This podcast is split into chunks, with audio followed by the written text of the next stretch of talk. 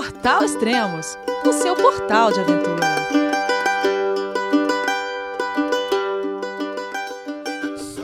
Bom dia, boa tarde, boa noite, bem-vindo a Extremos, o seu podcast de aventura. Esse é o quarto podcast da cicloviagem Two for Trips, com o Thiago e a Flávia. Antes de conversar com eles, deixa eu anunciar uma coisa muito importante aqui. Finalmente chegou o meu livro! Tour do Mont Blanc em busca de Emily. Esse é o meu primeiro livro e já está lá no site do Extremos, extremos.com.br, e você vai encontrar aí lá a opção para. Se você mora no Brasil, o custo do livro é 55 reais mais 10 de frete. Se você mora fora do Brasil, se mora nos Estados Unidos ou outros países da América do Sul, ou mesmo Europa, é, o livro sai por R$ 98,00 já com o custo do frete. Então, é, tá fácil para todo mundo comprar, você pode fazer depósito em conta ou pagar via PayPal. E o livro é muito interessante, ele tem 294 páginas, sendo mais ou menos 160 páginas a minha história no Tour do Mont Blanc e 130 páginas é um guia para você mesmo fazer. Se você não gosta de é, ir com agência, de pagar a mais por causa de agência, você pode ir fazer esse trek sozinho, com amigos, usando o guia que vem é, incluso no livro. São 130 páginas bem detalhadas de como você é, fazer o percurso, é, ele explica certinho, ele dá a quilometragem do dia, ele fala, ó, você vai virar à esquerda agora, você vai andar 200 metros, vai encontrar uma placa, aí você vai virar à direita, então ele é bem explicativo, e além dos mapas que tem. E tem, claro, aqui a minha história né, do livro, né?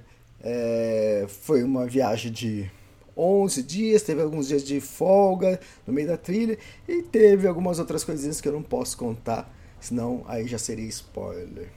Então, pessoal, compre lá, ajudem, é, compartilhe, avise seus amigos, leiam, é bem interessante. E depois eu quero o feedback de vocês, que vocês acharam do livro. Então acesse extremos.com.br e compre seu livro lá. Obrigado, pessoal. E vamos conversar agora com o Tiago e a Flávia.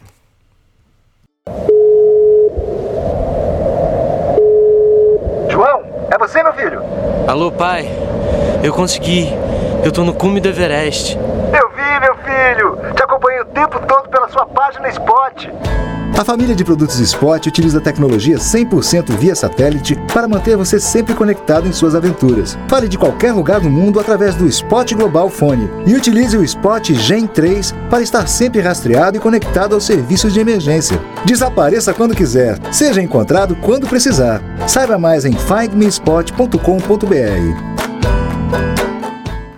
Oi, Elias. Oi, Elias. Tudo bom aí? Tudo bem, legal. Aqui tá tudo ótimo.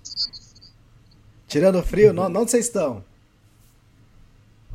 Hoje a gente está em Rio Grande, na Argentina. É, na Antar região da Antártida Argentina, como eles chamam aqui, né? Tá na pontinha já. Estamos a, a uns 200 e alguma coisa de, de Ushuaia já. Já estamos Ah. perto do Ushuaia. Tá chegando, tá chegando. Ah, mas frio, que frio é esse que vocês estão? Quantos graus mais ou menos vocês estão?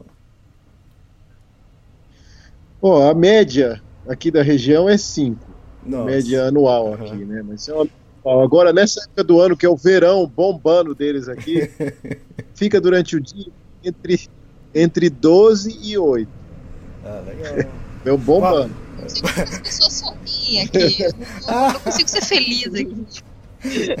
E aí à noite, à noite cai para uns. Pode cair a 5, pode cair a 0. Quando a gente, quando a gente pegou muitos trechos desérticos mesmo, é, teve dias que a gente dormiu que a gente, a gente não tem um termômetro assim legal, sabe? Uhum. Mas eu acho que tava ou zero ou até abaixo, porque tava congelando, porque a única coisa que fica para fora do saco de dormir às vezes é o nariz. É. E aí congelado do nariz. Então eu acho que tava congelante. Até uma Mas- coisa que eu acho que vale a pena aqui, Ah, pra galera que vem pra cá, às vezes tem uma galera que quer pedalar e e sai assim do Brasil ou sai de um país mais quente e sai sem muita coisa, sabe? Realmente isso aí, tipo, a galera que sai sem muito equipamento, tipo alforge ou coisa assim mais chique, ou uma bicicleta muito cheia de coisa, beleza, não, vem, pode vir, e vem na, na raça que vai chegar. Mas a única coisa que eu acho que não dá pra vir mesmo, quem quiser vir pra esses lados, é sem uma roupa legal. Aí a pessoa vai congelar. Vai sofrer nada-. E nada de moletom, né? Não, não, não. Não, tem que vir. E assim, nada de moletom e nem nada de coisa tipo furreba ou faça, Calça jeans. ou né? faça você mesmo É. assim demais.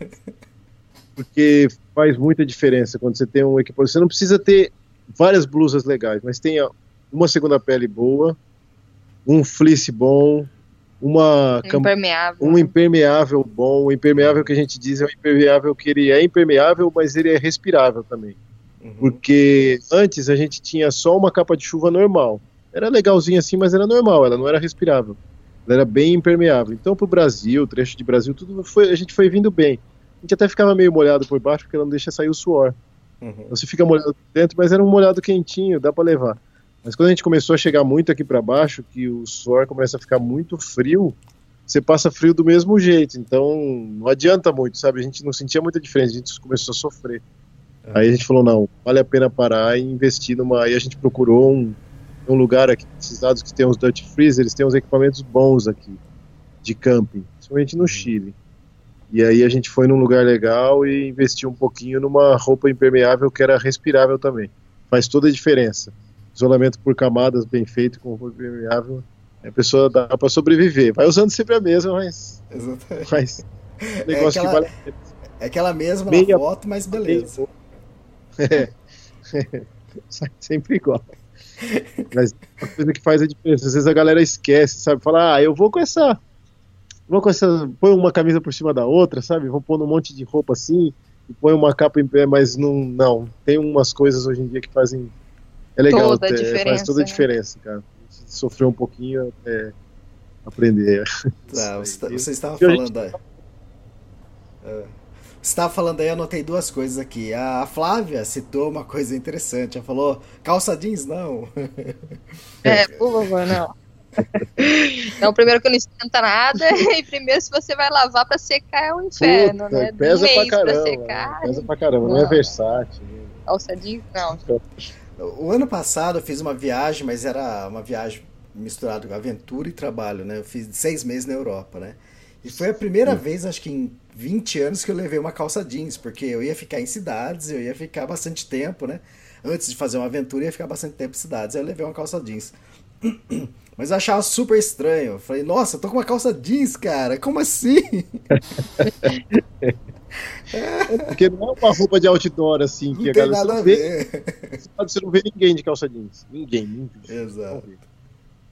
É, outra coisa, você tá falando, tudo bem, vai estar sempre com a mesma roupa, né? Roupa igual. Ah, lá na Kungsleden, o pessoal vai ver agora, acho que quando ver minhas fotos vão, sacar isso. Eu tava com um agasalho de pluma de ganso, né? Era verde, bonito o agasalho e tudo. Só que ele era mais bonito ainda do avesso, porque ele era um laranjão vivo, né? às vezes eu fazia foto com ele normal e às vezes virava ele do avesso, fazia foto com, quando ele queria acender, sabe, aparecer lá. Ah, né? essa foto é boa. Boa ideia, boa ideia. Tá isso daí. A gente tem o que é e laranjão do outro lado, vamos fazer com isso. É, então, exatamente. Pô, Pô, teve gente que olhou assim falando, nossa, que agasalho lindo. Eu falei, é, é bonito, mas ele tá do avesso aí. É, acontece, acontece. É, e aí, eu- a última vez que a gente gravou, vocês estavam na onde? A gente tava no Chile, em Coyhaique, na carretera austral. Ah, tá.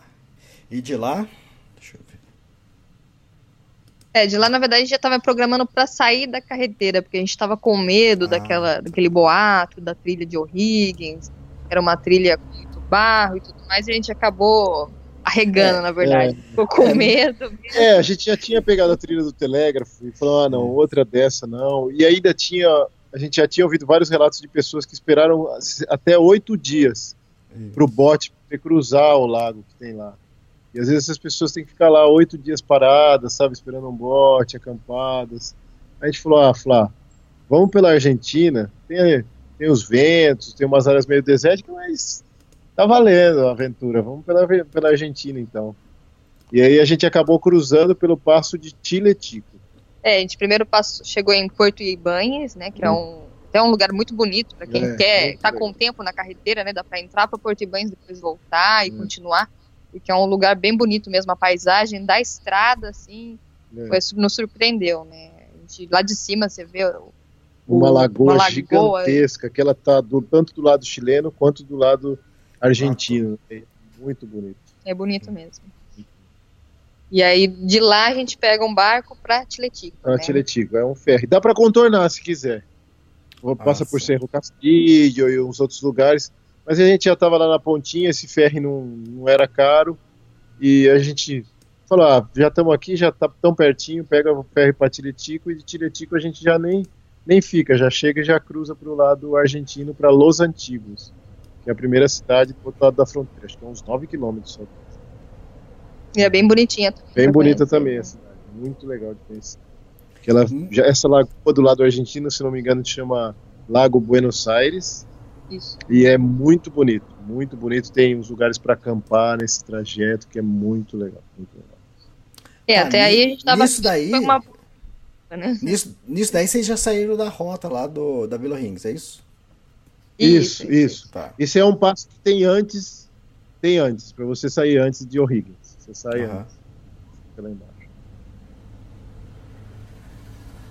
Hum, ok, e aí? Aí a gente foi até uma cidade que chama Perito Moreno, que não tem nada a ver com o glaciar. Exato, foi bom avisar. Perito Moreno foi um famoso aí da história da Argentina que fez toda essa, essa parte de desenho das fronteiras, tudo, e recebeu muitas terras na época. Não tem muita coisa que tem o nome dele hoje, por isso que tem muita coisa com o nome dele, desse perito, porque ele era um perito, né? Fazia esses traçados das, das fronteiras de Chile e Argentina aí. Então tem uma cidade que chama Perito Moreno, fica uns 50 quilômetros, se eu não me engano, de Los Antigos, que é onde a gente parou. E de aí em Perito Moreno a gente pegou a rota, a continuação da Rota 40. Exatamente, eu tô vendo aqui no mapa. Uma das maiores rotas, se eu não me engano, ela cruza a Argentina toda ali de ponta Isso. a ponta lá embaixo. Que a ideia era descer toda a Rota 40 para entrar em Puer- como quem vai a Puerto Natales no Chile de novo lá embaixo. Uhum. E aí, chegando em, em- em Perito Moreno, a gente ficou lá. Também é uma cidade boa, tem estrutura, tem um supermercado. E aí, depois de Perito Moreno para baixo, já começa a ficar um desertão, sabe? Então aí você já tem que se programar longas, é. pra levar mais comida. Porque antigamente a gente levava assim, no máximo pra um dia, dois, no máximo. É, e uma né? comidinha de reserva, tipo, vai que acontece alguma coisa, a gente É. sempre tinha um escondido ali no alforje, um não, macarrão. Teve que sentar e fazer as contas. Quanto de comida que a gente vai precisar levar, quanto de água que vai ter, porque também não é um, não é um Lugar, local que acha é. fácil Não água. é que nem no Chile, na carretera austral, essa parte da Argentina é bem mais seca. Muito vento, bem mais seco, as distâncias são longas. Então, às vezes a gente recebe umas perguntas de uma galera que pensa em fazer essa rota 40 até lá embaixo. E uma dica legal é, é fazer isso, é pegar um mapa. é, a pessoa sabe, cada um sabe quanto consegue fazer. Uhum. É, nessa conta, joga uma dificuldade do vento, que lá pode ser assim monstruosa, inacreditável. É um dos piores ventos que a gente pegou mesmo. É do lado argentino. Muito grande. Porque, eu não sei se é porque é muito desértico, não tem uma árvore, nada para segurar esse vento. É meio É. planão ali. O negócio vem assim, vem umas rafas, que nem eles chamam aqui. Eu falo É que que Mara- não é de É, de Deus. não é é que uma área é muito plana ali, né? plano, mas vem com uma. E assim, se tiver vento te empurrando, que a gente pegou um trecho de vento empurrando, é que nem andar de moto. É, no começo a gente É. tava com vento a favor, até chegar em Governador Gregório, né? Então, O vento a favor a gente ia a 80 km num dia, é, era uma coisa uma tranquilo, beleza. a assim, gente falou, nossa, nossa, estamos andando de moto. que é, bacana, a beleza. gente teve uma opção boa, né, pra sair de O'Higgins e pegar Aí quando pega o vento contra, aí você não consegue render. Aí você precisa ter comida, precisa ter água, porque você tem Sim. que parar no meio do nada para descansar e no outro dia rezar para o vento diminuir.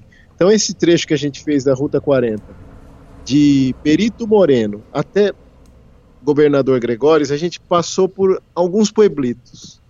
É, na verdade tem exatamente um pueblo de 15 pessoas. É, é um negócio. Eu vi que tem acho que outros instâncias viajam- também. É isso? É. Isso. Tem umas instâncias, mas nem sempre a instância é perto da, da, da rota. Ah, Isso aí que é outra coisa que a galera tem que. que às vezes o cara fala assim: não, tem umas instâncias no caminho, eu vou pedindo água. Às vezes a porteira tá do lado da estrada, a porteira tá ali. Mas às vezes o cara tem que andar 10, 15 quilômetros num rípio com areia, tudo para chegar na instância lá dentro. entendi. Então não é tão fácil assim o acesso. Então, é- tem essa dificuldade. As instâncias, às vezes, a sede está bem longe da porteira, da entrada da pista. Então a gente, nesse caminho, a gente não parou em nenhuma instância. A gente levou bastante comida e água, e a gente, às vezes, via pelo Google Maps ou via por outros aplicativos de GPS, onde que tinha um riozinho, alguma coisa, sempre que a gente podia, a gente pegava uma água. Fervia a água. É, ou se não Hum. fervia, usava só para lavar a louça, ou fervia para cozinhar, sabe? Tinha a nossa aguinha para beber lá de que a gente pegou em outros lugares. E aí, a primeira parada que foi num lugar, assim, num pueblo, nesse meio desse caminho, foi no, na, em Barro Caracoles. Que na verdade é muito estranho, porque tem 15 pessoas morando, parece que era uma vila militar. E quem for passar por aí já sabe que vai ter um apoio nesse lugar. É, um apoio, é o único lugar que vai ter uma, um posto de gasolina no meio do nada, do nada. Hum, Uma planície. É, são duas deserta. bombinhas, assim, não, tá esperando, não vai esperando um posto, tipo, É, pessoa- Petrobras ali ou Não, qualquer não, outro posto. Ah, eu vou aqui, ter uma conveniência ali, não. Você vai ter. te- Até tem uma conveniência com preços astronômicos, que é do que é do hotel, hotel, né? que é o mesmo dono do posto. Tem um hotel nessa cidade, tem um posto, tem um, Juza- Juizado de tem um paz. juizado de paz, É. tem uma escola, tem um posto de saúde numa, numa, num pueblo de 15 pessoas. É, eu não. É muito estranho, muito pitoresco. E quando a gente chegou lá, a gente tinha ouvido relatos de que às vezes tem pessoas que recebem e tal. Eu falei, ah, onde que nós vamos ficar aqui? Aí eu fui no perto do posto de gasolina, tinha um rapaz colocando lá nas bombas, enchendo o tanque dos carros. Eu peguei, enchi o minha, minha garrafinha de gasolina, que a gente tem um fogareiro multicombustível, e perguntei para ele, ó, onde que tem um lugar que a gente pode pôr uma é, armário na carpa, que nem eles falam lá, né? Pôr a barraca. Né? Aí ele falou assim, ah, qualquer lugar aí, meu.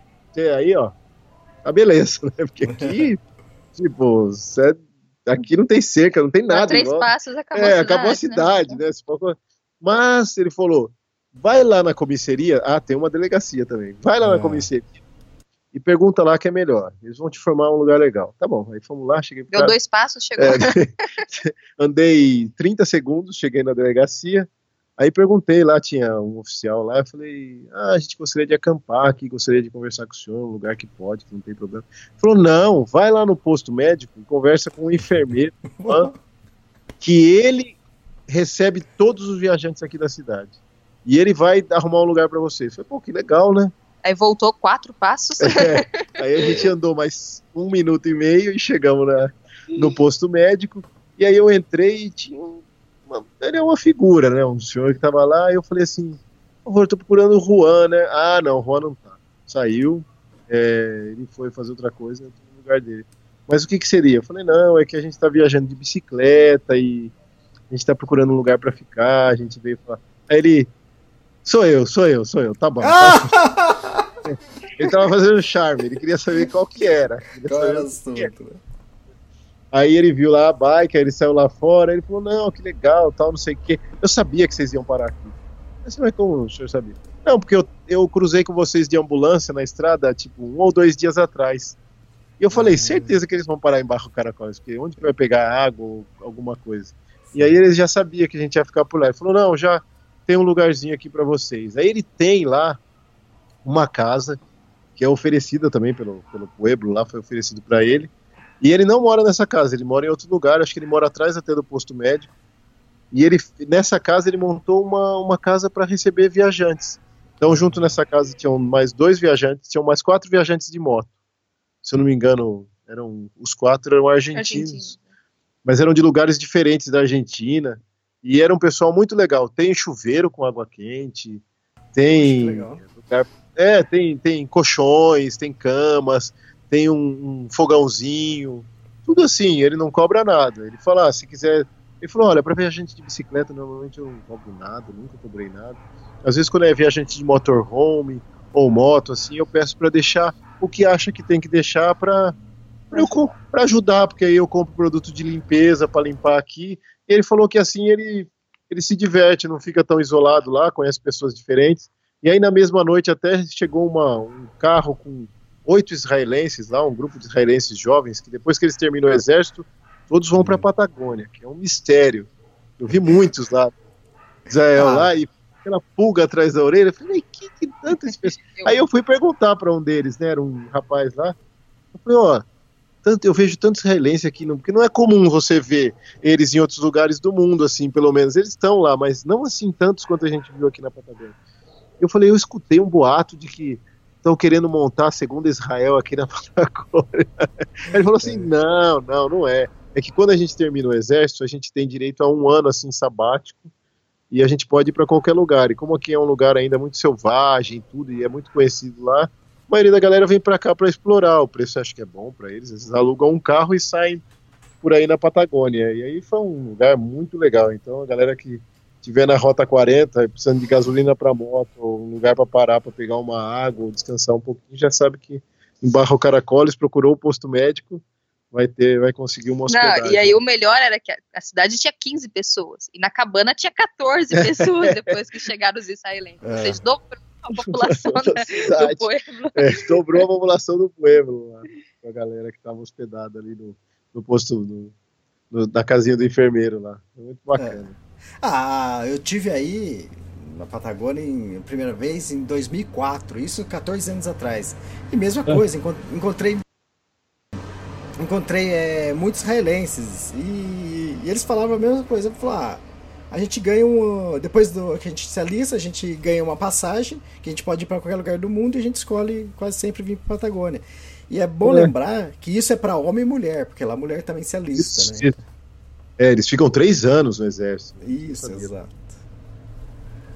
E aí depois deu para descansar em Barro Caracoles e aí a gente seguiu para a próxima cidade, que também está longe, assim. É, mais uns, acho que eram uns 200 quilômetros, é, para Governador Gregório. Governador Gregórios, que é na, continuando a Ruta 40. Na verdade, a nova Ruta 40, né? Porque no GPS até nem parecia como Rota 40. É. A gente ela... descobriu depois, né? Que eles, na verdade, alteraram essa rota para passar em Governador Gregório, né? Porque é. senão você ia pela uma estradinha de rio. É, antes a, as estradas, a Ruta 40, ela sempre descia meio reto, assim, para baixo, se olhar no mapa. O que, que eles fizeram? Eles pegaram e asfaltaram os trechos que vão só passando pelas cidades.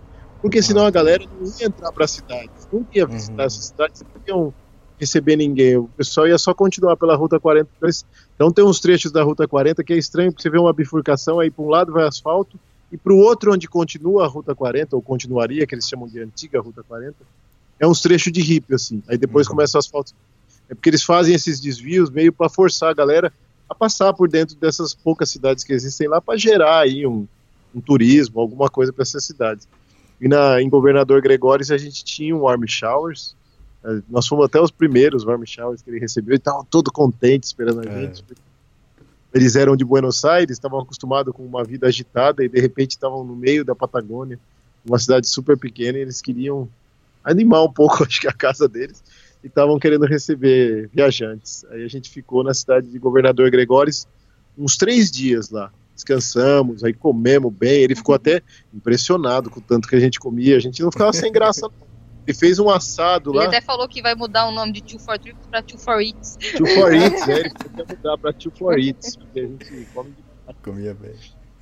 Ah, e eu tô olhando o GPS, até para confirmar, no meu GPS do Google Maps aparecia a Ruta 40 antiga Isso. e a nova Ruta 40 seria a Rota 25 com a 29. Então a 25 que leva é. até o Governador Gregórios e depois a 29 que volta para a Rota 40. É, essa que está asfaltada. Ah, tá. E, mas quando vocês falam cidade Governador Gregórios, o que, que é? É uma cidade, tem é uma prefeitura. Ah, tá. Não, assim, para ele, é, é um poema. Para eles, é que a, a, a, noção que a gente tem de Brasil é diferente aqui. Uhum. Porque cidade pequena, tipo, a gente morava numa cidade pequena, Jales, que era a nossa cidade ali no interior de São Paulo que a gente estava morando. Tem 45 mil habitantes. É considerada pequena para o estado de São Paulo. Uma cidade de 45 mil habitantes aqui é uma cidade grande. Essas cidades que a gente está falando é 7 mil habitantes quando eles chamam de cidade. 6 mil, 5 mil. O governador Gregórios é considerado um pueblo, lá como eles chamam, né? Sim. 15 habitantes. Tem esses pueblos aqui que tem. É, é, Barro Caracóis, que tem 15 habitantes. Tem pueblos por aqui que tem 100 habitantes, 200. É bem pequeno. Bem pequeno. Então, o governador Gregório, se eu não me engano, tem uns 7 mil. Não sei, é pequeno. Uhum. Uma cidadezinha pequenininha. Se não estivermos errados. Né? Se não estivermos errados, é. Né? Depois. É, a gente tem que confirmar todas essas informações, que faz um tempo que a gente passou por lá, é tanta coisa, que a gente não fica muito tempo parado no lugar, a gente vai indo, né? Uhum. É, tipo, tipo égua de cigano, assim, é meio perdida, assim, vai indo. Então a gente, depois de um tempo, a gente já não lembra mais direito onde a gente passou e os, os as coisas mais técnicas, assim, a gente vai esquecendo. Mas esse trecho ainda foi razoável da Ruta 40 porque a gente tinha vento a favor.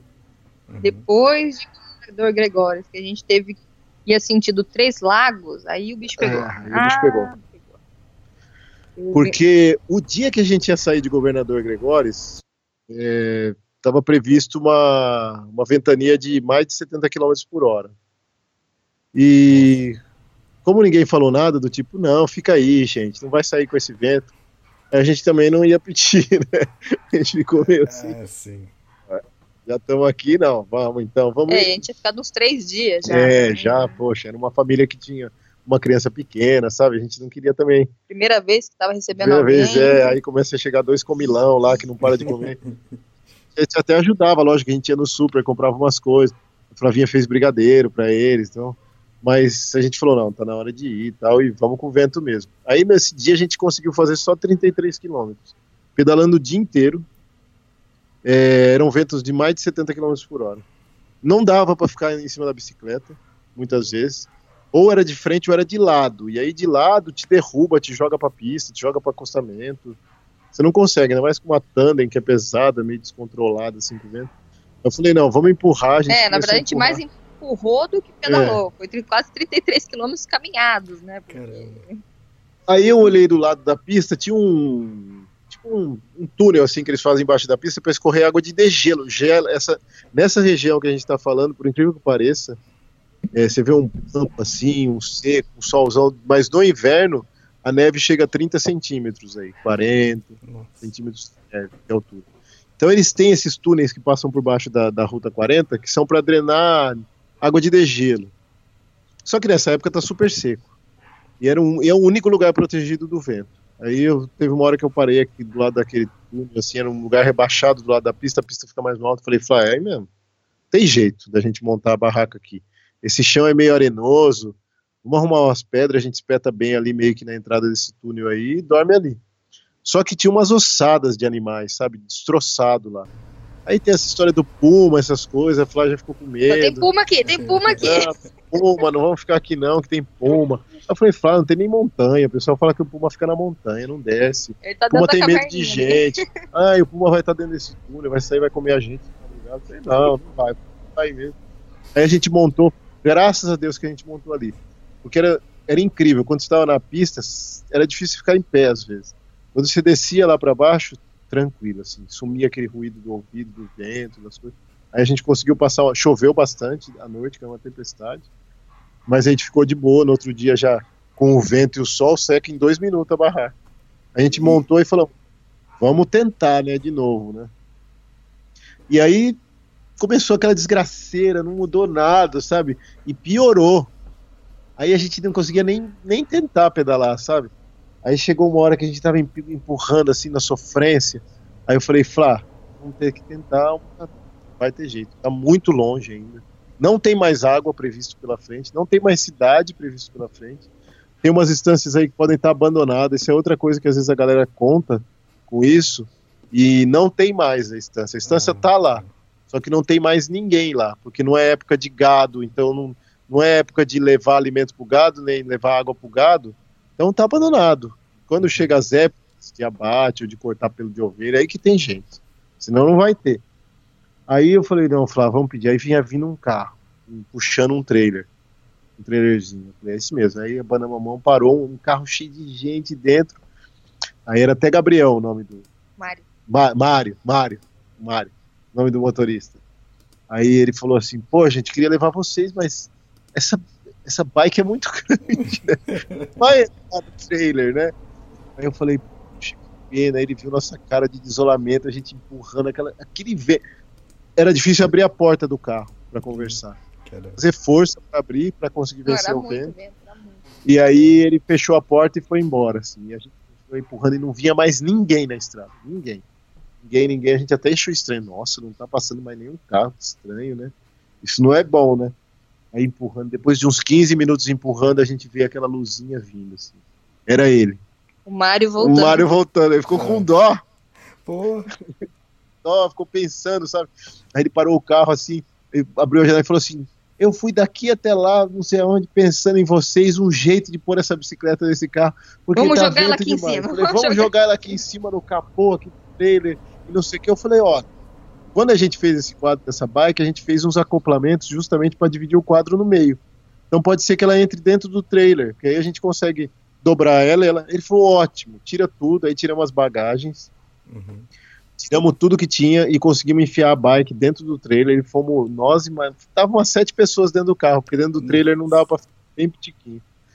Aí ele falou: a gente perguntou, pra onde você tá indo? Ele falou: ó, pra El Calafate. Ele falou: ótimo, a gente está no rumo de El Calafate. A gente comeu uns 200 quilômetros aí.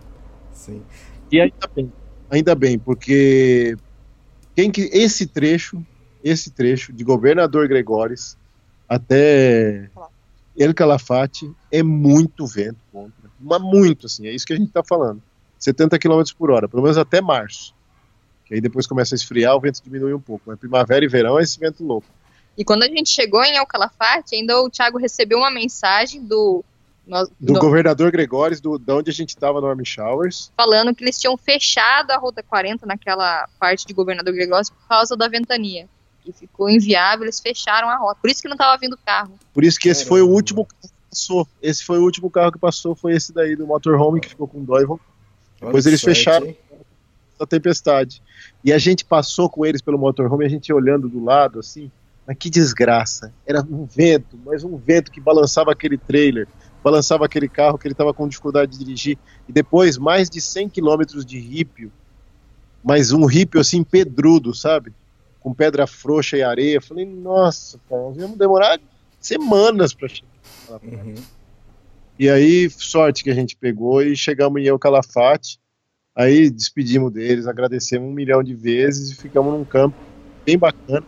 Os outros brasileiros que passaram pelo Calafate ficaram. A gente indica, a gente depois foi conhecer outros campings, mas esse que chama El Overreiro, em El Calafate, eles têm também umas, é, uns quartos, assim, tipo um hostel, e tem área de camping que é gigantesca, o banheiro água pelando, tem água quente para fazer comida também, para lavar roupa, para lavar louça, é ótimo, não é um preço caro, sai uns 150 pesos por pessoa, isso daí são 30 reais por dia por pessoa. Tá. Ficamos nesse campo para descansar. E aí conhecemos o Calafate, que é uma cidade super turística, vale toda a pena. Eu não sei como é que a gente não ouve falar disso nessa cidade, pelo menos do interior de São Paulo. A gente nunca ouvia falar dessa parte da Argentina, era só Buenos Aires e Bariloche. É, exatamente. ah, mas outra coisa também que a gente ouve muito falar na, aqui em São Paulo, no Brasil, é Torres del Paine, né? E a gente, a gente não, não, ouve falar de outras coisas além de Torres del Paine na Patagônia. Então. E o Calafate é... tem aeroporto até. Então, um é... ótimo aeroporto. O voo parece que é um pouco mais caro que o normal, quando a pessoa quer ir para especificamente. Mas tem o, o glaciar Perito Moreno ao lado, que é maior do que o glaciar que tem o Chaltén.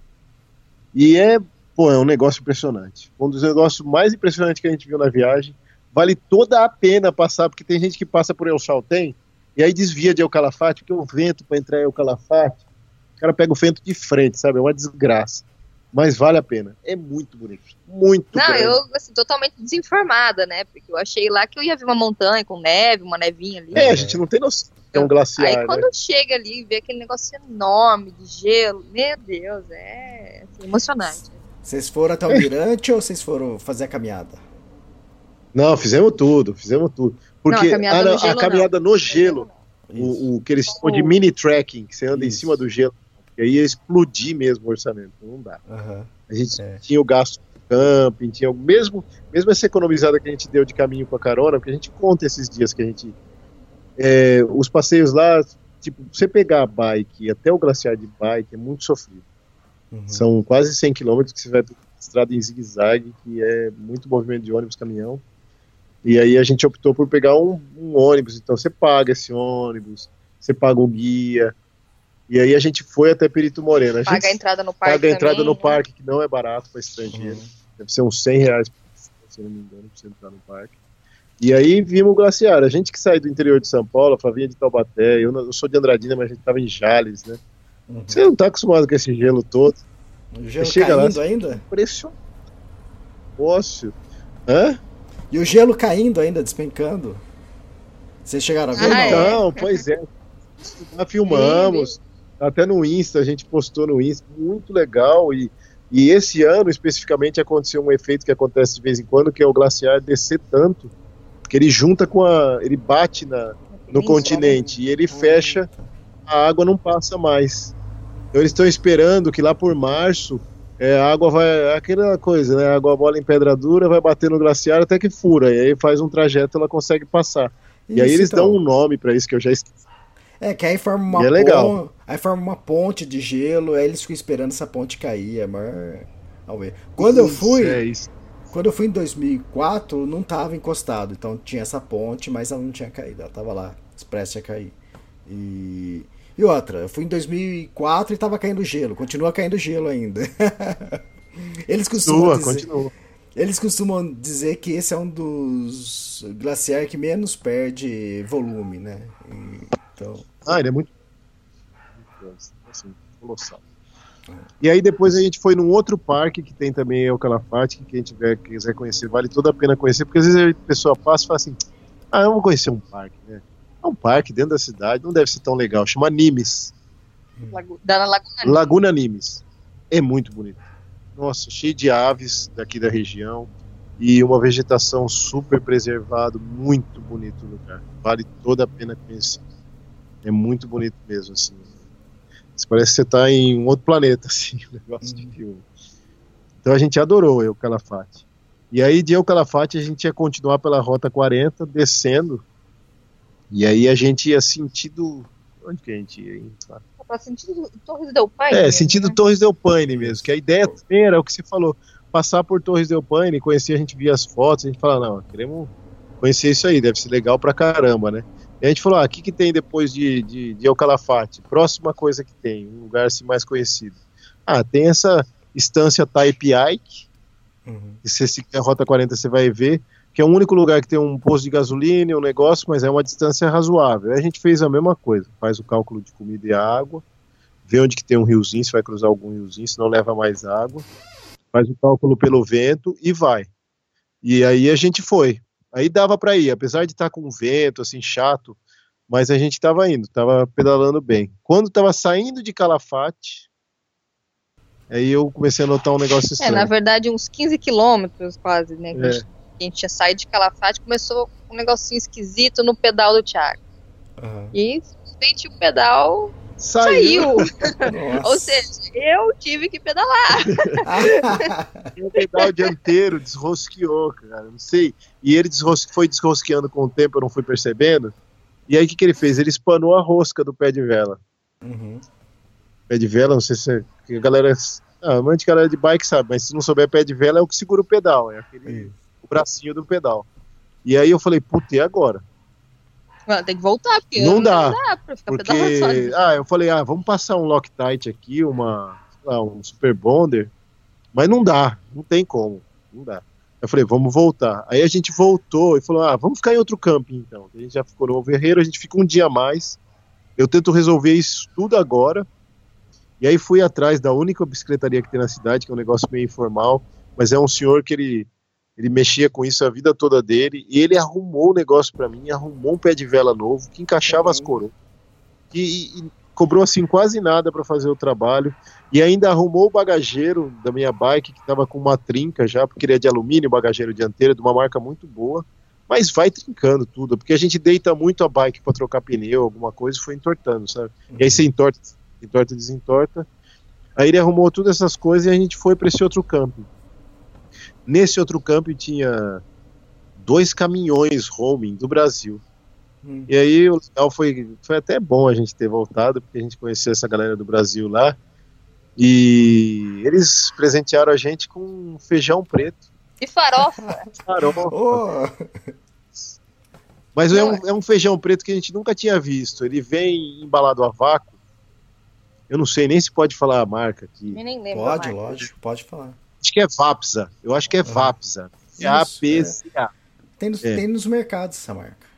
Isso, eu nem sei quanto custa. Ela é não, muito não é chique. Não é caro, não. É. Mas essa eu... delícia, cara, uma delícia. Não sei se é porque a gente tanto tempo não comia feijão também, assim. a gente, ele deu e era pra, pra quem tá viajando de bike ou viajando, precisa levar comida que pode estragar, esse, você leva tranquilo. A gente nem abriu lá, agradeceu eles e levamos feijão e foi não, ótimo. Eu nem acreditei, gente... porque depois a gente saiu, né? Nesse primeiro dia a gente foi acampar na, na beira da estrada, né? Então, normalmente o campo na beira da estrada, nossas refeições não são assim, grande coisa, é, né? Depois saímos de Eucalafate, consertamos tudo, a gente parou nesse, na beira da estrada para acampar. E aí a gente aproveitou e comeu feijão com arroz e farofa é, no meio da estrada. Um jantar, assim, no meio do nada, um jantar ótimo. Assim. Tá, mas o que vocês comeram foi... O... Foi o feijão preto, né? Eles têm um monte de sabor. Eu lembro de ter comprado, acho que já feijoada e acho que mandioquinha também, já cozida. Então depois você só esquenta. Ela deu um de feijão preto também tinha dado um carioca, é. mas o outro carioca era sem tempero. É. Né? O uhum. preto já era. Mas os dois eram bons, nossa. É. Nossa, fantástico. Foi um presentaço que a gente ganhou. Com farofa. É, né? imagina, quer dar um presente pro cara que tá viajando de bicicleta, dá não tem erro, cara da comida doce, essas coisas. Isso foi maravilhoso. E aí a gente continuou na Ruta 40 e estávamos indo bem. Estávamos indo bem, aí sentido. Sentido. É, esse Type I que sentido Torres Del Paine. E a gente viu por esse, por esse aplicativo que a gente está usando bastante, que chama iOverlander. iOverlander, que a galera que perguntou. E aí a gente usou esse aplicativo para achar um lugar num trecho de Rípio que tinha e aí era um trecho de hippie, falou, mas a gente anda metade do trecho de hippie para num posto policial abandonado. Tinha uns reviews legal. Aí a gente foi indo até procurar o posto policial abandonado e achamos. Putz, um lugar super legal, com um rio do lado. O posto policial ele tem uma porta que fica aberta no fundo. A gente entrou, tava um, um dos quartos estava limpinho, a gente terminou de limpar, passamos até produtos de limpeza. É. Os banheiros estavam impraticáveis. Aí a gente falou, ah, vamos acampar aqui dentro mesmo, porque faz muito vento e frio lá fora, fez muito frio. E tava uma noite muito estrelada. Então a gente falou, vai esfriar. É. A gente falou, vai esfriar, porque quando fica aberto assim, a noite é sinistro. Né? Aí a gente ficou dentro, nem montamos a barraca, nada, só jogamos nosso, nosso isolante no chão e, e as nossas coisinhas e ah, troquei uns, uns raios da bike que tinha quebrado Falei, ah, vamos olhar esse céu estrelado antes de dormir, né? Não é todo dia É, tinha uma janelona assim na é. sala, então a gente ficou parado na frente da janelona. Admirando aquele céu estrelado, era umas onze e pouco, meia-noite, aí fica aquela escuridão, um silêncio patagônico, que uhum. é só uhum. aqui que você tem esse. Impressionante. Uma escuridão também, que você não tem luz de outras cidades em volta nem nada, então você vê aquele Via Láctea mesmo, né? Aí eu falei, ah, Flá, tem um pessoal que fala que tem uns OVNI aqui, né? Tem uns ET que vem pra Patagônia, a gente escutou essas histórias. Aí eu sou super medrosa, né? Ele me fala isso, eu olho pro céu, começo a ver um pontinho mexendo. Ah, não. Aí ela falou, aquela, ah, aquela estrela tá andando, aquela estrela tá andando. Eu falei, que estrela andando? Não, não, olha lá. Aí tinha uma estrela andando. Eu falei, não, não é possível. Aí tinha outra. Aí daqui a pouco vem outra, vem outra. Se a gente ficou prestando bem atenção, tipo, assim, ela não andava em zigue-zague, sabe? Ela tinha um trajeto assim meio meio curvilíneo, retilíneo, mas não ficava indo e voltando. Então a gente acha que era satélite mesmo. O avião não era. Tá, então, é. Eu tenho um irmão que, que ele, que ele é astrônomo amador e a gente passou já várias, várias noites observando isso. E é exatamente isso que você acabou de falar. São satélites, né? E se você. Eu vou falar aqui, talvez vocês vão se lembrar do que vocês viram. É, ele aparece num determinado ponto do céu, ele faz uma trajetória reta e no determin... outro determinado ponto ele some. Então, é, isso é. aí. Isso aí. Então, e, tipo assim, ele não cruza o céu inteiro e some no horizonte, né? Normalmente isso não acontece, muito não. difícil. Normalmente ele começa, é, você vê ele aparecer no meio do céu e depois ele, ele percorre uns 3, 5, 10 segundos e some. E ele, ele passa bem devagar, mas você vê que ele está movimentando. E isso é, a gente consegue calcular através de um site específico a gente consegue calcular o, o dia, a hora, o minuto, o lugar na onde vai aparecer o satélite e na onde ele vai sumir. E também a intensidade da luz que ele reflete, que é magnitude 1, 2, 3, 4, 5. E quanto mais forte, mais legal. Então, eu lembro que eu e meu irmão, a gente sempre esperava ter uns fortes pra gente sair para dar uma olhada. Então, mas é satélite sim, não, não era UFOS, não. Ah, mas a Flavinha não essa noite que ela ficou com medo de novo. É, mas ela não sabia disso ainda, né? Pituzinho vai ser agora. Eu falei, Flá, com tanto guanaco aí, você acha que ele vai querer humano? Você vai levar um guanaco, uma vaca, uma ovelha.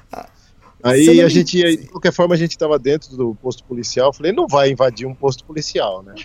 não, não ousado esse alienígena. Mas a gente tá indo bem lá, assim, é uma dica para quem estiver viajando. A gente só vai, assim, falar mais uma coisa, assim, quem passar por esse trecho, pode ser que a pessoa pegue esse trecho da Ruta 40, depois do governador Gregórios, passe por essa estrada de hippie, vai ver esse posto policial abandonado, não faça como nós que acampamos uhum. dentro. Por quê? Dentro é legal, você está protegido do vento, tudo. Mas depois a gente encontrou outros viajantes pelo caminho e a gente deu a dica para eles: não vai lá, dorme lá. E depois, mais para frente, a gente trombou novamente, ele. novamente um outro cicloviajante que também vinha no mesmo sentido que a gente, que tinha dormido por coincidentemente com esses outros que a gente deu a dica de ficar lá. E ele falou que de madrugada a polícia chegou e botou a galera ah. no paredão. Porque o posto é abandonado mas você não pode dormir do lado de dentro.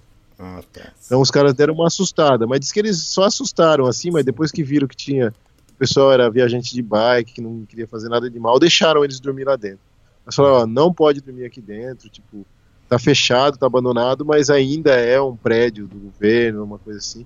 Então vocês podem acampar do lado de fora, mas não pode ficar aqui. Então, a galera que passa por lá agora já sabe, pega água no riozinho, é. Fica lá, que é legal pra caramba, tem um céu super bonito, mas. É, tem a garagem que dá pra pôr. É, dá pra pôr a barraca em outros lugares. É que a gente ficou dentro que a gente não queria de novo montar barraca, sabe? Uhum.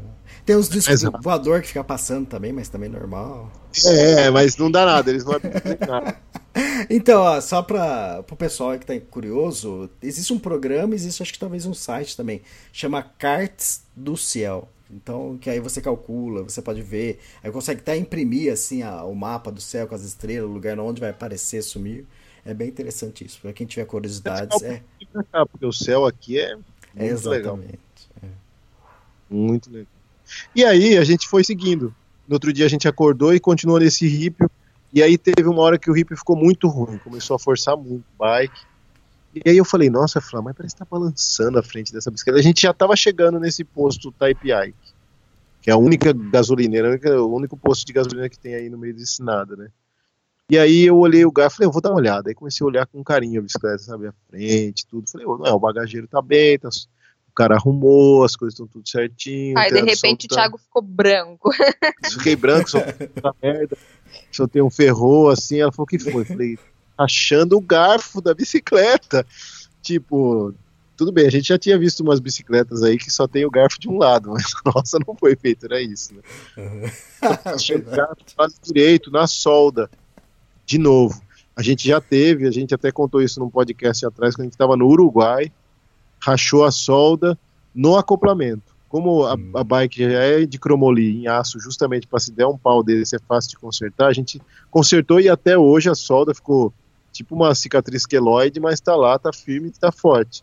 Uhum. Agora, o garfo, a gente tava no meio do nada mesmo, que aí não tem nada, né? Eu falei, nossa, nós estamos a 10 km ainda, tem que empurrar 10 km nesse ritmo. Eu não vou continuar pedalando. Porque tava rachando só a solda, mas o garfo tava lá ainda. Uhum. Falei, não, agora a gente empurrar enquanto tá com o garfo, porque depois que ele romper, vai que ele sai do lugar, a gente leva um tombo aí, quebra tudo, aí acabou, né? Vai ter que comprar um garfo novo e tal. Falei, não, vamos indo. Aí nessa hora veio mais um santo motorhome no horizonte. O Flavinho abanou a mão dela, parou. Era uma família de argentinos também, mas dessa vez era um furgãozinho home, assim. Estavam com três crianças e também estavam viajando sentido Ushuaia no meio do nada, porque eles podiam ter desviado, pegado a rota de asfalto, mas decidiram pegar o RIP. E era o único carro do dia também, não passava outro. Aí a gente explicou a situação. Aí ele falou: Não, eu vi vocês no camping lá e é o Calafate. Não, vamos dar um jeito. Aí ah. o cara super legal. O que que tá acontecendo? Eu falei: A solda. Ele falou: Não, ó, vamos fazer o seguinte: a gente vai até o posto lá na frente, daqui a uns 10 quilômetros, e eu vejo se eles têm um negócio de soldar que eu sei soldar. Eu falei, Pô, não é possível. Não, esse cara caiu do céu, né? Cadeira, ele tá de sacanagem. No meio da Patagônia. No meio da Patagônia. É o Alien. É o Alien que vai abduzir agora. Ele tá disfarçado. Aí eu falei, não, então beleza. Aí jogamos a bike no, no furgão e fomos até esse posto. Chegou lá, tinha um negócio para soldar. E ninguém sabia usar. Eles tinham equipamento de solda. Eles não têm luz elétrica lá, então eles têm os geradores a diesel. O cara ligou o gerador. Ele foi lá e deu uns picos de solda. Caramba. Ele falou: ó, eu acho que agora, agora vai começar o asfalto, dá para vocês irem. Porque o problema é o ripio, que vibra muito. E aí quando chegar em mais para frente, em Rio Túrbio ou em Puerto Natales, que já são cidades maiores, aí vocês fazem uma solda boa, né? Uhum. Falei, nossa, cara. Aí parou um carro do Chile do lado. E eles estavam voltando de Torres del Paine. E eles falaram, ó, e essa família estava indo para Torres del Paine. Eles iam entrar de novo para o Chile e a gente ia seguir para Rio Túrbio. Os caras falaram, ó, Torres do Del Paine, a gente queria passar também por Torres Del Paine. Ele falou, ó, tá fechado.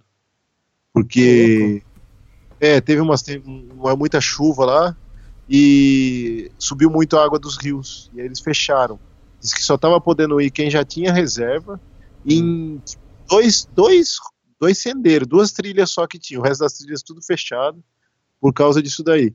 Aí a família meio que deu aquela brochar, não vamos então, tal, não sei o quê. Aí falaram, ah, vamos para Porto Natales então, que a gente segue sentido Ushuaia. Vocês não estão indo para lá? A gente leva vocês mais um pouco então. E aí lá, pelo menos, com certeza, você vai conseguir fazer uma solda. A gente falou, ah, já que tá aí, vocês vão ter que baixar a bicicleta de cima do carro, por todas as bagagens. A paisagem é a mesma até lá. Vamos, vamos. Aí fomos, pelo menos a gente chega lá, descansa um pouco de todos esses dias também que a gente pedalou no meio do nada, né? Campo Selvagem. Hum e a gente faz uma solda decente para não ter mais problema, porque esse trecho agora a gente pegou bastante rípido. Aí a gente parou em Puerto Natales, que é uma cidade muito legal, no Chile, e tem um vento que vem desses glaciares que eles têm aí, dessas, que parece que abriu o freezer e o vento vem, mas é um frio, um vento. A gente não estava esperando, chegamos congelando lá, congelando. E aí chegamos muito à noite, tipo, quase meia-noite, todos os campings lotados, só tinha um camping com vaga. Não deu nem tempo da gente procurar warm showers, nada. Não deu tempo, que a gente nem sabia hum. que ia pra. Nossa. Aí só tinha um camping e era tipo 100 reais por dia por pessoa. Acho que era 70 reais por dia por pessoa pra ficar. Nem preciso dizer que explodiu o orçamento. orçamento. Né? ficar o mínimo possível aqui o tempo de consertar o garfo, conhecer Puerto Natales e a gente vai embora, porque senão nós estamos ferrados, porque amanhã os campos vão continuar lotados. Porque o que, que aconteceu? Como estava fechado o parque, essa galera Sim. continuava nos campos e não ia embora, eles queriam ir para o parque. Estava esperando abrir, né? Tava esperando abrir. Três, quatro dias abrir. Então a cidade estava cheia de turistas lado, lotado. Aí a gente ficou. O cara do camping me levou de carro no outro dia com o garfo Aí conseguimos fazer uma solda lá, que ele falou que era boa. Tá boa, tá durando até agora. E aí ficamos um pouquinho só nesse campo e fizemos as compras. E aí a gente foi fazer um trajeto que já é mais conhecido da galera, que é ir de Puerto Natales até Punta Arenas, que é uma cidade grande aqui da região.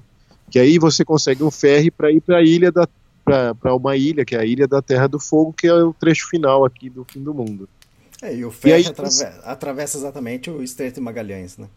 Isso mesmo, que a gente só lembrava dos aulas de geografia, olha lá. é legal, ó. Quando eu atravessei. E, ó, a gente não lembrava mais disso daí, né? Ah, eu, eu, lembrava. Quando eu atravessei, falei, pô, você viu pra alguma coisa, então estudo.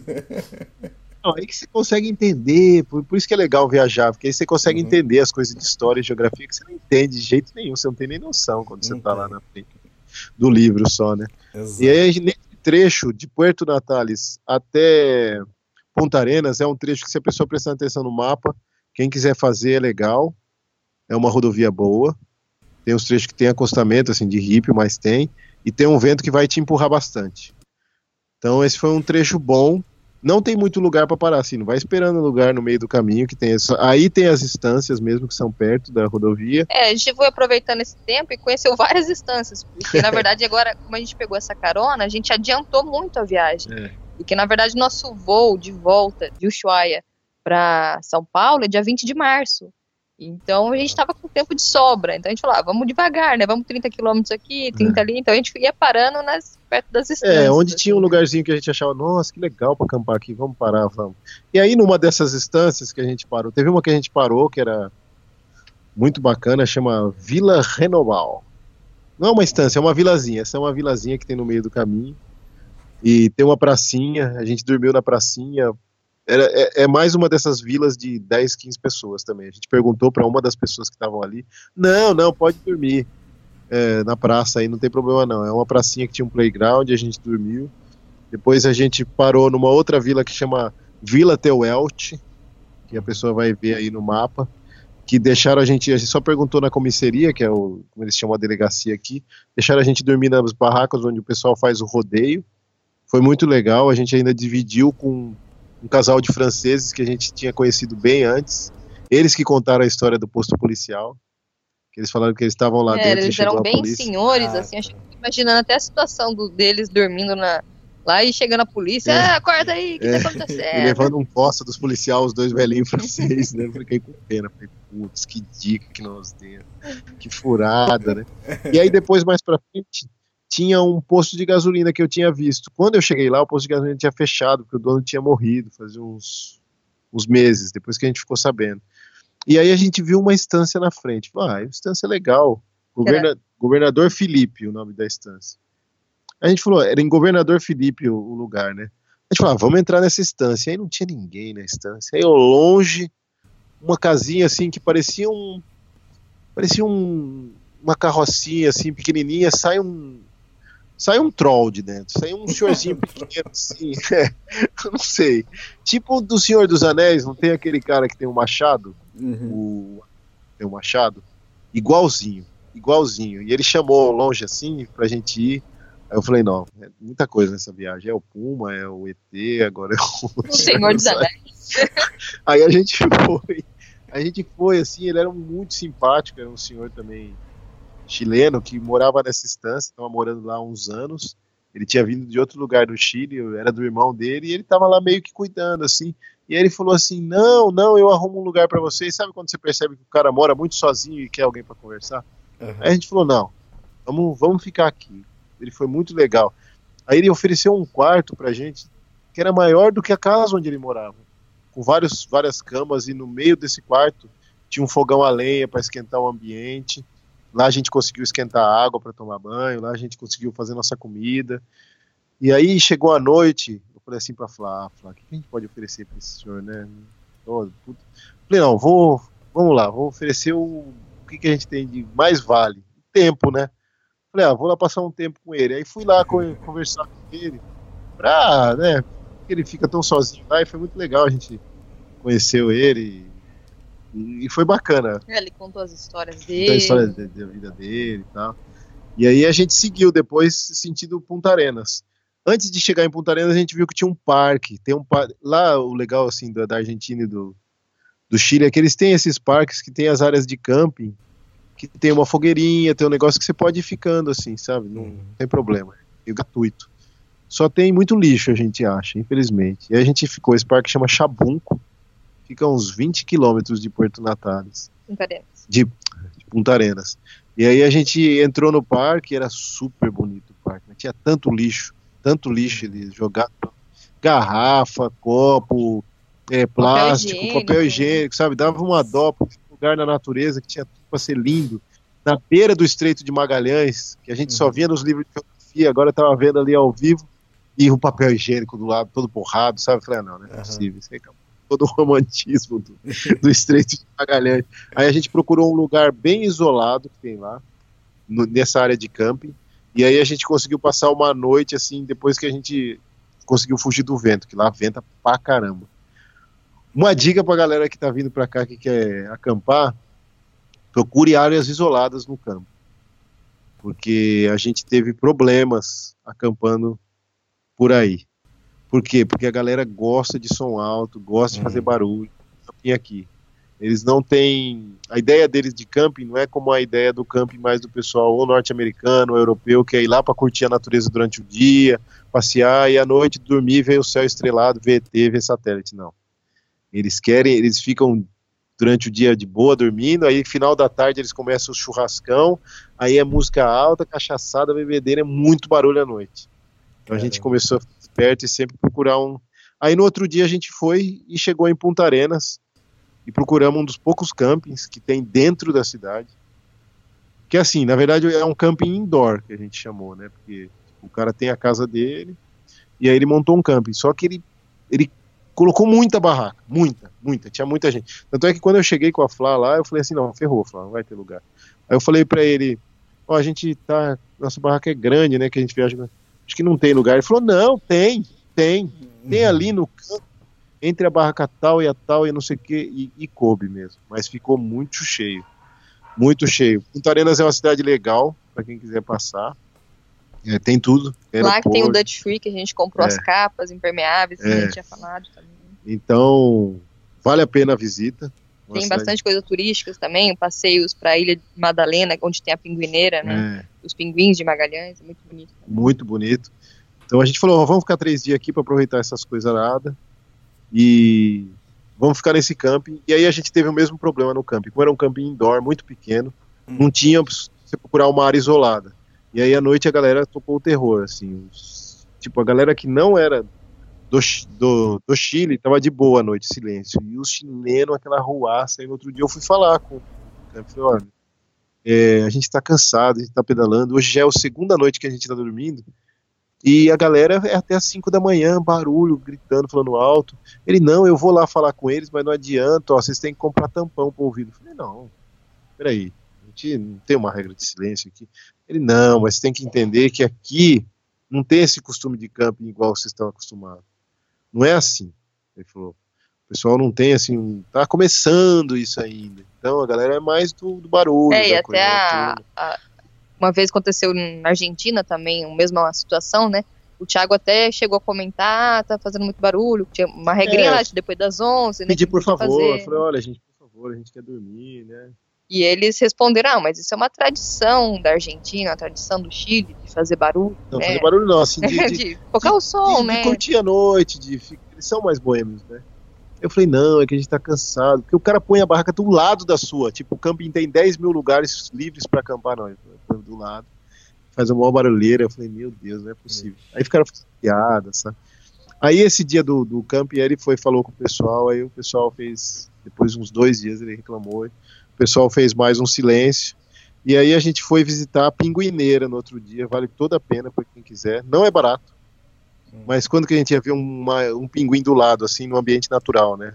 Exato. Sem ir num zoológico. Aí eu falei, não, vale muito a pena. Falar, vamos tirar os escorpião do bolso e vamos tentar. Vamos explodiu ir. o orçamento de Aí novo. explodiu tudo de novo, sabe? Porque é garfo que tem que soldar, é pinguineira, é. Então, quem quiser vir para essa região aqui da Antártida, Antártida, que quiser fazer os passeios, todos valem muito a pena. Perito Moreno, Torres del Paine, pinguineiras, mas já prepara para uhum. não fica nervoso, nervoso por causa disso, porque não tem jeito. É uma região turística, as coisas não são baratas. Mesmo comida aqui é mais caro porque está longe de tudo. Né? Então, a gente foi na Pinguineira e vale toda a pena. Muito bonito. Lotado de pinguim o lugar mesmo. Muito cheio. Passa do seu lado os pinguins. E aí depois a gente pegou o ferry para Porvenir, que é uma cidadezinha super pequena no Chile. Do outro lado, já na Ilha da Terra do Fogo, que é onde a gente está não cobram pela bike, só cobram pela, por pessoa. É, normalmente os ferries aqui é tudo assim, cobra só pela pessoa, eles não cobram a bike. A gente ainda fala, ó, oh, mas é uma Tandem, tem 60 kg de bagagem. Não, não tem importância. Não, não, aí ah, vem. E aí a gente tinha uma opção, ou ia reto, direto, e pegava o passo San Sebastián e já saía em Rio Grande, ou a gente descia um pouquinho, passava pela colônia do Pinguim Rei, que é onde tem os pinguins reis aqui, e indo por baixo passava pelo Passo Bela Vista. Quem for seguindo aí vai ver que ou você vai reto, passa pelo, vai direto para para Rio Grande ou você vai sentido Cameron. Aí eu falei, ah, Flá, onde que nós vamos ver Pinguim Rei de novo, né? Aí eu perguntei, o pessoal falou, ó, vale a pena ir. Cobram, eles cobram 12 mil dinheiros do Chile por pessoa para ver. Ele falou, mas você não vai ver em nenhum outro lugar fora lá do Polo Sul uma colônia de pinguim rei. Agora você não vê mais. Né? Novo, vai explodir de novo. Aí explodiu, nós fomos. Orçamento de novo, né? eu falei, não. 65 reais. É. Mas. Mas é uma grana, assim, que, tipo. Não, eu, eu, converti porque é que você falou 12 mil, o pessoal vai assustar, é, entende? É, sim, sim, claro. 12 mil pesos chilenos. chilenos, é, não 12 mil reais. 12 mil reais é, 12 mil Aí não, beleza, então aí vamos, fomos. Né? Vale toda a pena também. Vale a pena. Tem gente que pode falar, ah, mas você tá longe, é lógico, você não, não deixam mais as pessoas chegar tão perto quando chegavam antigamente, quando não eram uma reserva nacional. Justamente para não acabar, porque senão o pinguim começa a se sentir ameaçado ali naquele lugar e não monta mais a colônia lá e não vem mais para a ilha. Então vale toda a pena. Que é perto, acho que são 100 metros de distância dos pinguins. É, dá para tirar foto, dá para você ouvir eles, perto. é bem perto. E aí a gente foi por dentro, falando, vamos por dentro. E vale toda a pena ir por dentro do continente, fazer esse outro caminho que passa por Cameron, passa por várias instâncias até sair no Passo Bela Vista. É muito bonito. Só programe-se muito com alimentação, porque não tem, não tem onde nada. comprar nada, nada, nada, nada, A gente pedalou por 10 dias até chegar em Rio Grande. 10 dias. Nossa. A gente foi acampando selvagem 10 dias até chegar aqui. Vale toda a pena, mas programe-se bem com comida. Água nem tanto, porque tem água nas estâncias, tem água nos riozinhos, mas comida tem que se programar bem. Também uma coisa que a gente fez que acho que vale a pena, quando a gente chega em Pampaguanaco, em vez de já entrar para o Passo Bela Vista, a gente subiu, desceu na verdade um pouco mais para Laguna Blanca. É um, um parque lá, né? É um parque, um mar de camping livre também que vale toda a pena. Muita gente desvia porque tem que Muita gente não vai porque tem que desviar um pouco da rota, mas vale a pena dar essa desviada de 14 quilômetros e ficar dois dias lá. É, puder. a gente queria até ficar dias. mais, mas não, não tinha a comida. comida não né? dava mais. Tanto que a gente teve até uma, tinha uma, um casal de chilenos lá, um motorhome, a gente quase comprou a de comida pau. deles, né? para poder ficar um dia a mais. Tentamos pescar também, mas é, não, difícil, né? Difícil. Dois mané, vamos dizer assim, né? Não sabia bem pôr um anzol na é. não deu certo. É, coisas interessantes desse trajeto, assim, vai ver muito bicho. Hum. É, tem vento, tem trecho que tem vento, mas tem muita vegetação também para proteger um pouco. É, a Bahia Inútil, chama Bahia Inútil esse trecho aí, é muito bonita, muito bonito. Tem muita área para acampar selvagem, para quem gosta de acampar selvagem, muita área. Pode acampar em qualquer lugar, na verdade. Muito bonito para acampar. E uma coisa curiosa que aconteceu com a gente, a gente conheceu um australiano na balsa, logo que a gente desceu na balsa de Porvenir. Ele acompanhou a gente por vários dias, era já um sênior, tinha seus 60, 70 anos, super simpático, o cara tinha toda uma história de vida de ter feito parte da luta contra o apartheid na África do Sul. Ele morou na África do Sul hum. e ajudou nas coisas contra o apartheid, participou ativamente, né? Então o cara tinha uma super história de vida, a gente dividiu muitos momentos com ele, foi super legal. Ele até convidou a gente para ficar na casa dele em Sydney quando a gente passar pela Austrália, isso foi é, muito legal. bom. E outra coisa que a gente aconteceu, que eu indicaria para as pessoas não fazerem, que a gente fez porque não sabia mesmo. Quando a gente parou, a gente estava um dia à noite, eu falei, ah, Flá, que é a Flá que controla toda a comida, né? Quantas colheradas de leite condensado a gente pode, de doce de leite a gente pode dar? Lá? Duas para cada um. E três bolachas você, três eu. E a gente tem esse meio pacote de macarrão e só. E um pouquinho de molho. Falei, puta, nem uma proteininha, nada, nem um bichinho, nada, né? Falei, ah, Flá, eu vou ali no mar pegar uns negócios. Porque a gente parou numa, numa praia de pedras, assim. Então, quando a maré baixa, que as marés oscilam bastante, quando a maré baixa, aparece muita vida, né? Hum. É, vou pegar umas conchas. Vamos comer essas conchas aí. Hum. E aí tinha uns, alguns mexilhões, não consegui pegar quase nada de mexilhão. Peguei uns quatro só, assim. Eu peguei muita lapinha, não sei se o pessoal conhece lapa. É um. Parece um né? caramujo, só que ele tem tipo um chapéu japonês só e a lesminha fica embaixo. Uhum. Só que elas são enormes aqui. Eram umas, umas lapas grandes, né? Eu falei, nossa, tem muita carne. Aí levei um monte, a gente cozinhou. Eu comi quase tudo, a Flávia usou alguns pedaços. E os mexilhões estavam com muita pérola dentro. A gente nem sabia que mexilhão fazia pérola. Tinha muita pérolazinha dentro, então era, era ruim de comer, sabe? Então a gente quase não comeu os mexilhões, comeu só as lapinhas e fomos embora. Alimentado, feliz, nossa, tinha comido frutos do mar. Aí quando a gente chegou e conheceu esse casal chileno, que eram caçadores, e ajudaram a gente na Laguna Branca, a gente contou essa história. Eles falaram, vocês são loucos. Em época de maré vermelha. E a maré vermelha pode, esses, principalmente os bivalves, né, que são as ostras, mexilhão, todos esses bichos que filtram a água, eles absorvem muito essa alga. E ela tem toxinas. E aí pode ter casos de morte, inclusive, corriam o risco de ter morrido. Sorte Caramba. vocês que vocês mexilhão comeram só essa lapa, que é tipo um caramujo, que só rói, só rói as pedras ali para comer alguém a verde. Senão podiam ter morrido lá no meio do nada, os dois intoxicados. E a gente foi ler depois sobre o assunto, a gente procurou em coisa médico e alguns algumas algas vermelhas têm algumas substâncias tóxicas que são paralisantes e a pessoa morre mesmo de, paralisia muscular e paralisa o diafragma. Ela morre de insuficiência respiratória aguda. Eu falei, meu Deus, cara. Eu falei que não era pra contar. Quase uma outra história na, na natureza selvagem, Chris McKenzie. É. Pois é. Caramba. Aí sobre então aos, aos pumas, aos ETs e a maré vermelha já. Muitas coisas. E atravessou o Passo Pela Vista, que antigamente era só uma pontezinha que nem sempre estava aberta, tinha que ver. Hoje em dia não, já tem uma ponte normal e no verão fica aberto esse passo, às vezes no inverno fecha. A gente atravessou, pegamos um pouquinho de vento contra e chegamos aqui em Rio Grande, estamos aqui parados num camping muito legal que a gente também achou pelo iOverlander. Só, não é, é, é um, uma área de camping também indoor, mas é muito legal, muito bacana, vale toda a pena conhecer. É La Casa Azul de Graciela, muito legal para quem estiver passando por aqui, tiver sem saber onde ficar em Rio Grande, já sabe, vale toda a pena. É tipo um camping hostel assim, com todas as é, te facilidades. recebe super bem, te deixa ficar dentro da casa, você pode usar a cozinha, ficar no sofá, você se, se, se sente em casa. É, é porque bom. pra quem tava tomando banho de canequinha 10 dias aí, uhum. e tá sem uma cadeira pra sentar, sem uma mesa, sem um, sabe, você vem aqui sem Eu ficaria um mês. E aí a gente vai ficar, aqui a programação vai ficar por aqui por mais uns dois dias, e aí a gente vai seguir sentido Ushuaia, vai passar por por Toluim, só que o caminho que a gente vai fazer por Toluim, a gente não vai pela Rota 3, de novo a gente vai sair da Rota 3, vai entrar para dentro do continente, que tem uma rota alternativa. A gente gostou de pegar essas rotas alternativas, passa por mais área verde, protege um pouco mais do vento e tem mais água. A gente vai fazer isso aí. E aí, depois a gente segue viagem. De Ushuaia a gente pega um voo que volta para São Paulo, a gente fica um mês em São Paulo para pôr uma papelada em dia, a Flavinha tem que fazer exames dela de rotina, e de lá a gente pega o nosso voo para Marrocos, que sai dia 22 de abril, sai nosso voo para Marrocos a viagem, certo? Fantástico. E vamos trocar o quadro da bike, já conversei com o ah. Frame Build, ele expliquei, expliquei a situação para ele depois que rachou, ele já ia trocar o, o quadro, né?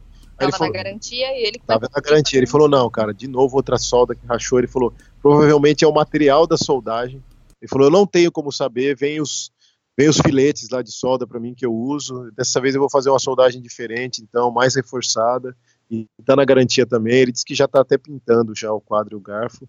Pedi para ele fazer algumas mudanças mais cicloturísticas assim no quadro uhum. para ficar melhor. Pra... Ele vai entregar para a gente quando a gente chegar lá. A gente até uma coisa boa que a gente vai ter coisa peso a menos para levar para na bagagem aérea que agora mudou um pouco as regras. O negócio está ficando mais apertado. E é isso aí. É legal, foi agitado esse mês, hein? Foi, então. Meio, muita... né? A gente, como a gente fica muito muito nômade, assim, de um lugar vai pro outro, vai acontecendo. a gente Exato. vai se desbravando os lugares, vai conhecendo gente, então ficou muito muito cheio de história, né? Agora vai ser um trechinho mais curto daqui até o Ushuaia. A gente tem mais uns 20 dias de história aí para contar da próxima vez. E, e a pre... preparação para é, Marrocos. Preparativos para Marrocos e depois seguir o resto da viagem. Fantástico, fantástico. Legal, então a gente volta a conversar daqui um mês. Eu acho que vocês já vão estar no. ou saindo já de Ushuaia, já chegando no Brasil, e a gente grava o próximo podcast, então. É. Então, beleza. tá bom, então. Ô, Thiago, obrigado. Flávia, obrigado. Obrigado, Elisa. Um abraço. Obrigado a você. Abraço. Boa mais. sorte aí. Melhor, melhoras aí na voz. Tá bom, obrigado. Valeu. Tchau, tchau.